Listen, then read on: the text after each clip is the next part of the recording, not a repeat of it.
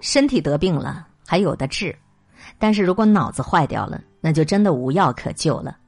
和你一起分享水木君说公众账号上的推送，原创作者才华水木君。推迟婚礼上一线的彭医生走了，对不起，来生再娶你好吗？救治二十七天以后不幸殉职，真的很遗憾。用这种方式认识你，彭银华医生。武汉市江夏区卫生健康局发布公告：医生彭银华因病情恶化，经抢救无效，于二零二零年二月二十号在武汉市金银潭医院去世。一个月之前，他还在幻想着掀起妻子的红盖头，幻想着宝宝出生以后初为人父的快乐。可现在，这位奋战在抗疫一线的二十九岁呼吸科的医生，再也没有机会牵着他心爱女孩的手，走进婚姻的殿堂了。疫情不散，我们的婚期延迟。这是这场疫情刚刚出现的时候，他和他的未婚妻达成的共识。那个时候，谁也没有想到，一次的分离，竟然就真的成了这对家人一生的遗憾。疫情的快速蔓延，让人感到有些措手不及。白班加夜班，夜班加白班的轮班倒，不眠不休的抢救病人，成了那段时间所有医生们的常态。正月初一，在一个万家灯火庆团圆的日子。这个原本很健壮的小伙子，还是没有能够抵住病毒的侵袭，倒下来了。我的女孩还没过门呢，我怎么能离开呀？他打起了自己十二分的精神，和病魔抗争着。可是这个可恶的病毒发起疯来，谁能够控得住他？二十七天的紧急救援，同事们也没有能够从死神手里抢回他的生命。而他留给世间的，只有他办公抽屉里没有能够发出去的婚礼请柬。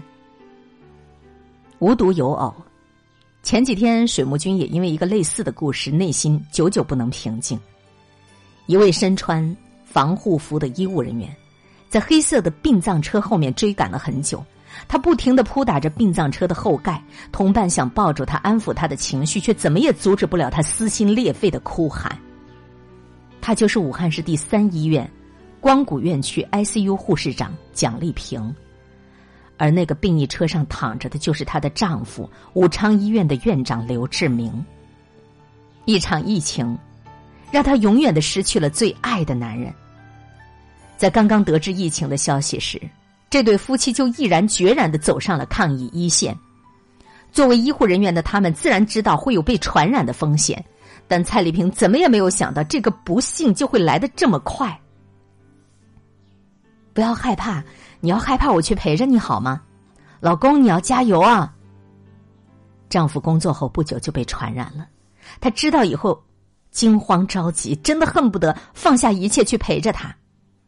可是刘志明不让他来，怕他耽误了救援的工作，而他作为护士长，也的确是。要一直忙于抢救自己的病人，这对眷侣就真的因为这个原因，竟然再也没有能够见到对方的最后一面。那句劝说他不要来的微信文字，竟然也就成了丈夫这辈子留给他的最后的一句遗言。看着最爱的男人躺在灵车里不断的远去，她止不住的哭喊。那个时候，她哪里还是大家眼中那个严谨的护士长呢？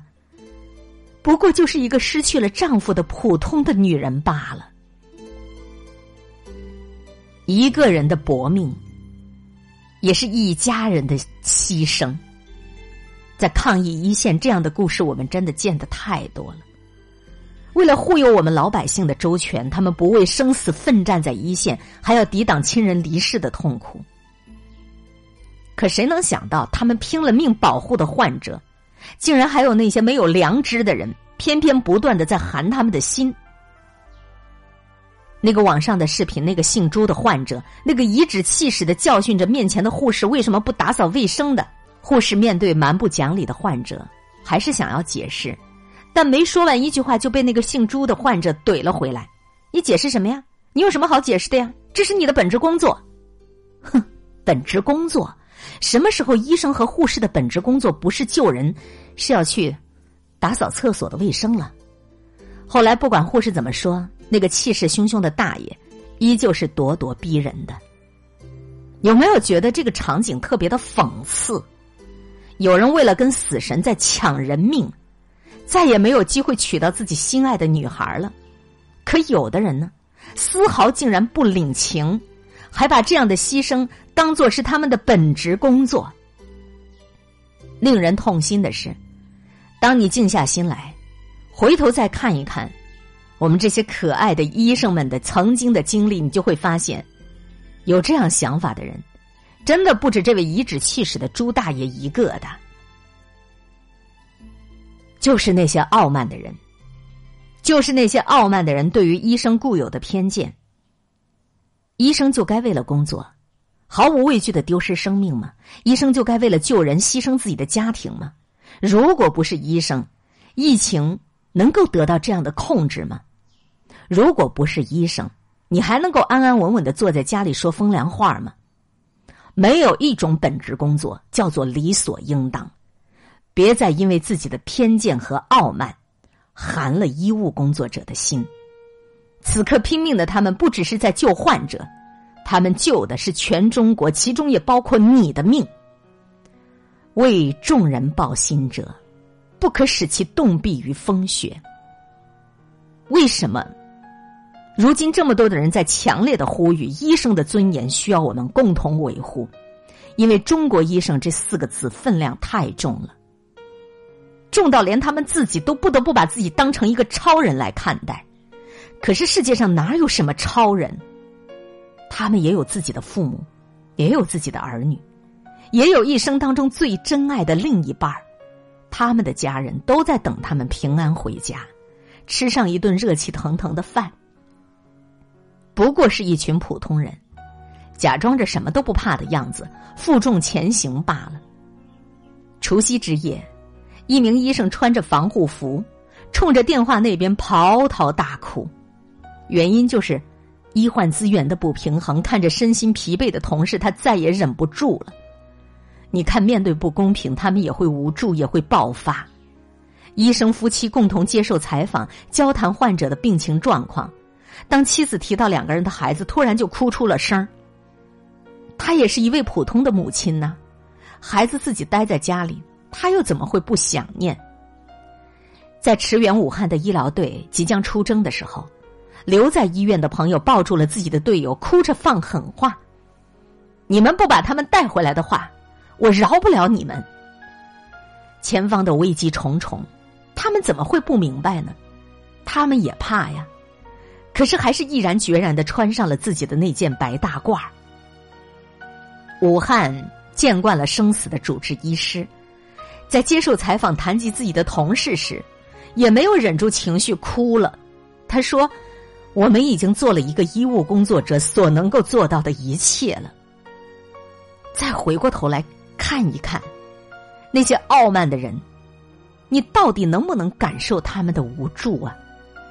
他们遇到不公平也会感到委屈，听到辱骂也会感觉到难过，面对灾难也会感觉到绝望，面对分离分别。也会崩溃的大哭，可是他们还在拼命的扮演着超人的角色、英雄的角色，不过是因为他们明白，只有微笑，才能够让患者安心，而患者安心了，病情才能够有好转。有时治愈，常常帮助，总是安慰，这是特鲁多医生的墓志铭，也是所有医生正在做的事情。这就是为什么，我们看到了对医生的偏见，就要毫不犹豫的站出来发声。我们可以卑微如尘土，但不可以扭曲如蛆虫。不要站在黑暗处太久，你就拒绝迎接阳光。请睁开我们的双眼看一看，站在一线拼命的是我们的兄弟姐妹，是有血有肉的普通人。这世上从来就没有铜墙铁壁的铁人。也没有理所应该、应当付出的医生，他们不能倒下，是因为身后空无一人，而不是理所应当。《傲慢与偏见》这本书中有这么一句话：“如果智慧真的高人一等，傲慢也就不会太过分。不要因为你的傲慢去伤害任何一个人。身体得病了还有的治，但是脑子坏掉了就真的无药可救了。医生的尊严需要我们每一个人去维护。以上的这篇文章是原创作者才华水木君他的作品，刊登在水木文摘的公众账号上。推迟婚礼上一线的彭医生走了，对不起，来生再娶你好吗？在这一场疫情当中，我们见到了太多可歌可泣的人物，我们也见到了许多生离死别、令人有催泪弹感觉的故事。在这许许多多的故事背后，我们所有的人应当要发声的，应当要呼吁的，就是全社会对于我们医生尊严的共同维护。千万千万不能够好了伤疤忘了疼痛。